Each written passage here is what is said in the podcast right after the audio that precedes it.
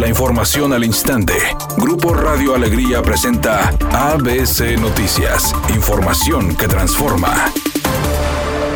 Las clases presenciales en el nivel básico de Nuevo León serían reactivadas próximamente en 25 municipios que no han reportado nuevos contagios de COVID en los últimos 14 días. Así lo informó el secretario de Salud en el Estado, Manuel de la O, quien indicó que el regreso será de manera voluntaria, igual que en el nivel superior y medio superior, donde las clases se reactivaron el pasado 31 de mayo. Por otra parte, resaltó que se deben acatar las medidas sanitarias y no se podrá obligar a nadie a acudir a clases presenciales si así lo desea. Aunque está aprobado el regreso, el funcionario estatal de salud no precisó alguna fecha en específico, señalando que las restricciones sanitarias indican que en los salones de clase solo se permitirá 30% del aforo total. Finalmente dijo que de momento es exclusivo para nivel medio superior y superior, con asistencia voluntaria en un modelo híbrido y respetando todos los protocolos sanitarios establecidos.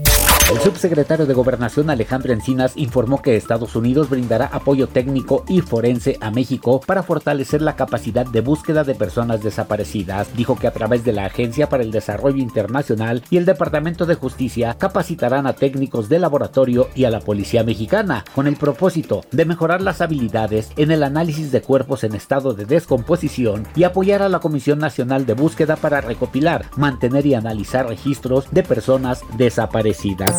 Editorial ABC con Eduardo Garza. En Guadalupe sigue la contienda cerrada. Ahora el panista Alfonso Robledo va al frente en el conteo con solo unos 150 votos adelante de la priista Cristina Díaz. Esto aún no se termina y otra vez Guadalupe se va a definir en los tribunales a los rumores, basta de chismes. Eso es lo que dice la actriz Esther Esposito, quien puso punto final a cualquier tipo de especulación al dejar claro que su romance con el actor Alejandro Spacer va viento en popa. Así que aquellos que andaban creyendo que ella ya estaba siendo soltera o que él también ya tenía nueva soltería, temo desilusionarlos porque su romance pinta hasta para boda. Eso lo dijo ella.